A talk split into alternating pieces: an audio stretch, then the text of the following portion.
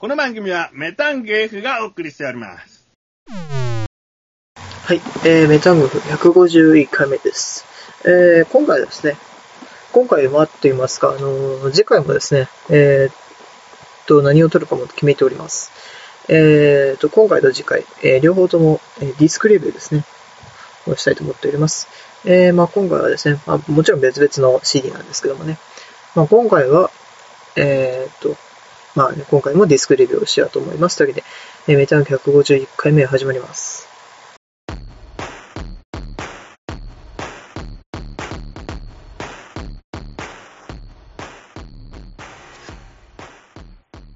はい、というわけで、えー、151回目です。あの、今回はですね、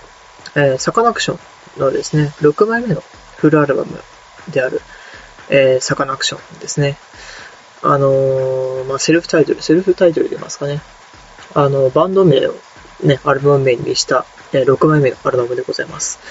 えーっと、まあ、サカナクション、英語表記の方ですね、がアルバム名となっておりますね。S-A-K-A-N-A-C-T-I-A-O-N か。えー魚とアクションを組み合わせた造語ですからね。まあ、こういう風な英語に載っておりますけども、サカナクション。えーっと、まあ、今回の、えーサカナクションですね。あの、そうですね、今までの、えーっと、アルバム、えー、だと、どれだっけ ?Go to the Future からナイトフィッシング、新城、聞く域、ドキュメンタリー、そしてこのサカナクション。あの、なんていうんですかね、あの、ドキュメンタリーがですね、えーと、今までの自分の中での、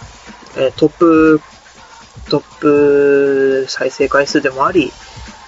あ、再生回数自体は一応聞く域の方が多いんですよね。曲が、曲単体で多いのが結構多い多いんですよ、聞く域。でもなんか、完成度的にはもうドキュメンタリーがもうダントツで1位でですね。で、今回はサカナクションのアルバム、サカナクション、うん、サカナクションのアルバムのサカナクションですかね。ちょっとめんどくさいんですけども、えーサカナクション。あのー、なんていうのかな。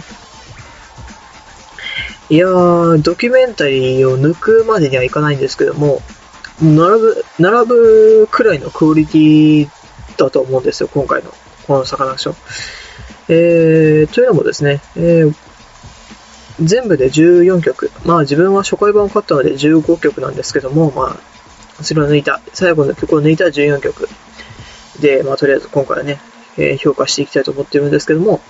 えーまず、イントロ、1曲目ですね。1曲目のイントロ、そして2曲目の祈り。えーで、あと何だったっけ？あと、13曲目のストラクチャー。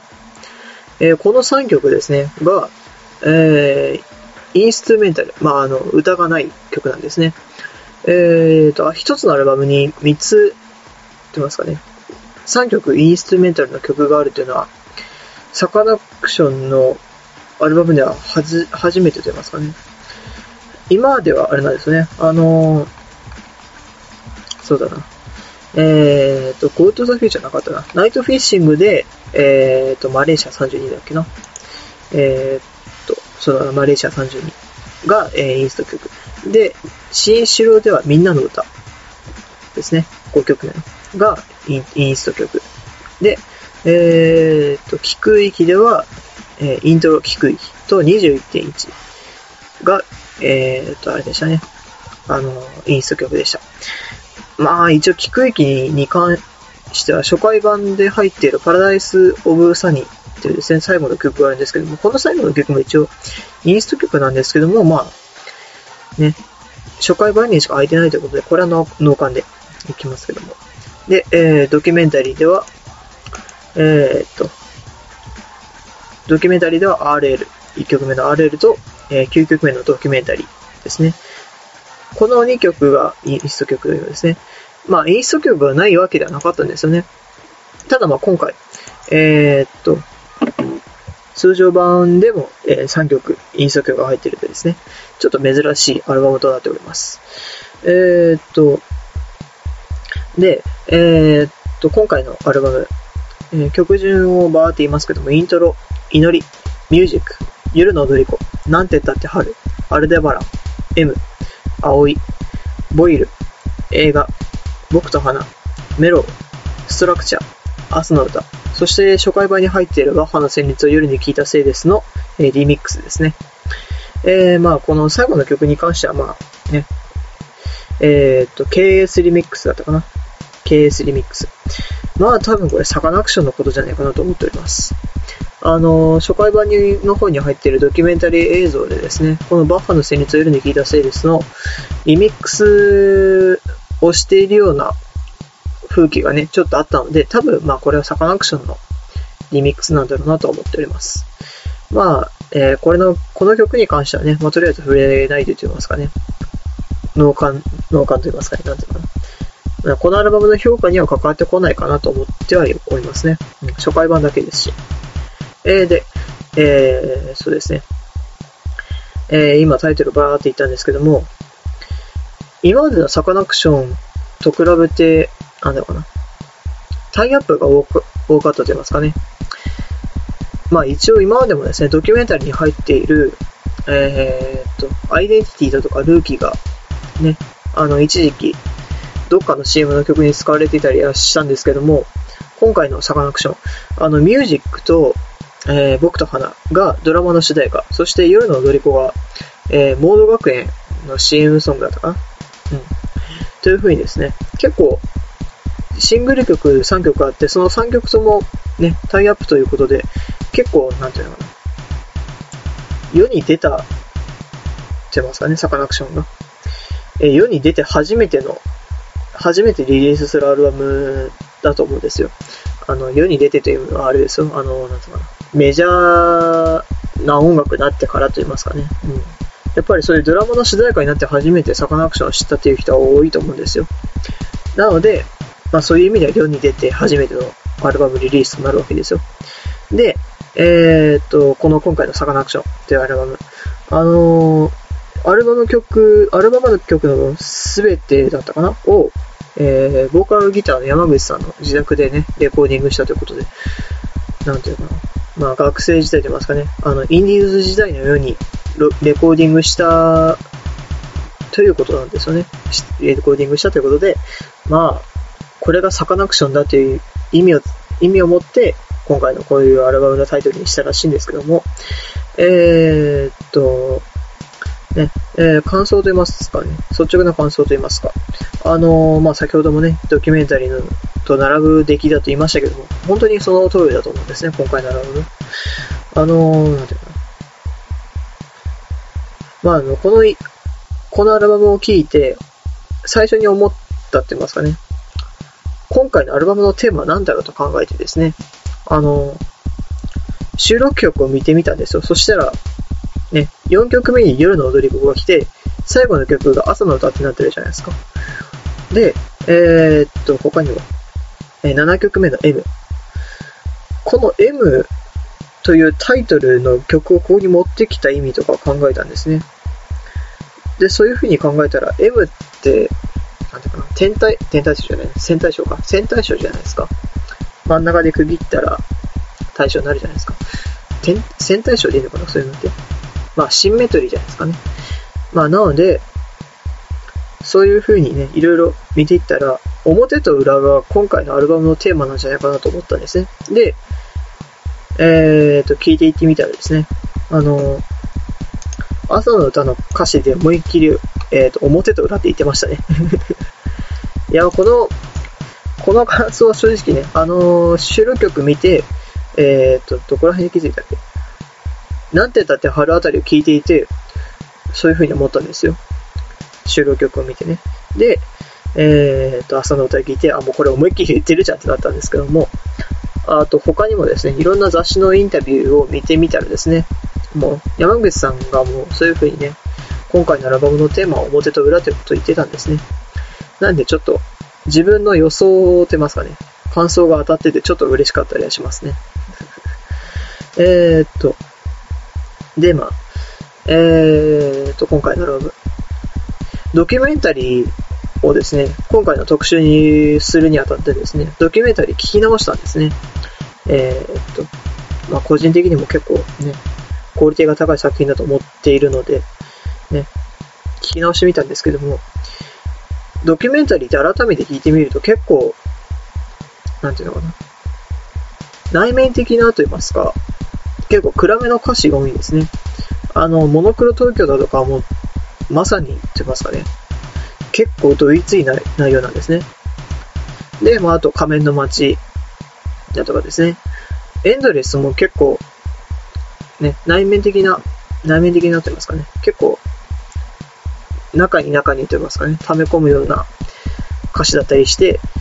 ドキュメントで、えー、ちょっとそれを発散させているかなと言いますかね。うん。そういう感じがあってですね。で、改めて、えー、今回のサカナクショ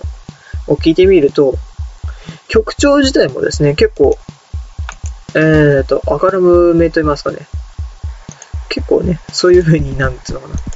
どういう風に説明していいかわからないんですけども、結構ね、あの明るめな曲と言いますかね。えー、葵だとかですね、M は、M だとか、なんて言ったって春とかね、結構なんつうのかな、ダンスチューンと言いますかね。ダンスミュージックの要素を強くした感じがありますね、ドキュメンタリーよりも。ドキュメンタリーの時もね、結構そこら辺の要素は強かったんですけども、ね、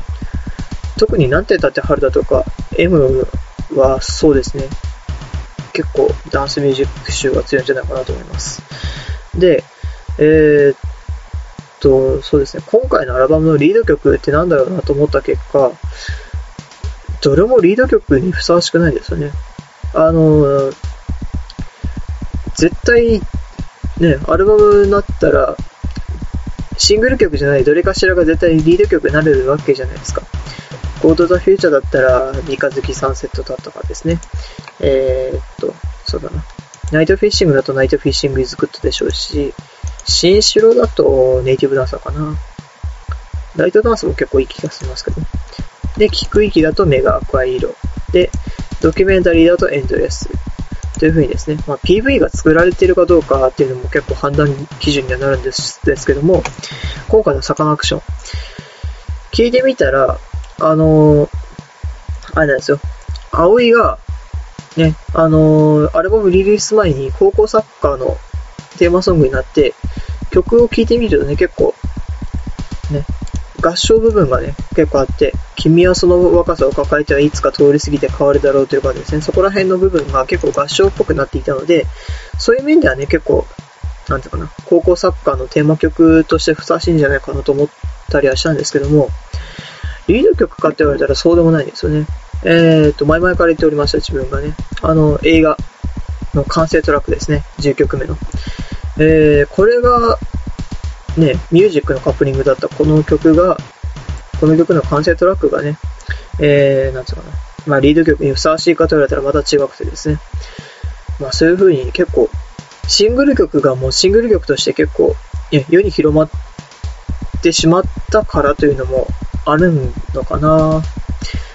だからこそ、なんつうかな。アルバム曲らしいアルバム曲が結構揃っているとは思いますね。どれも、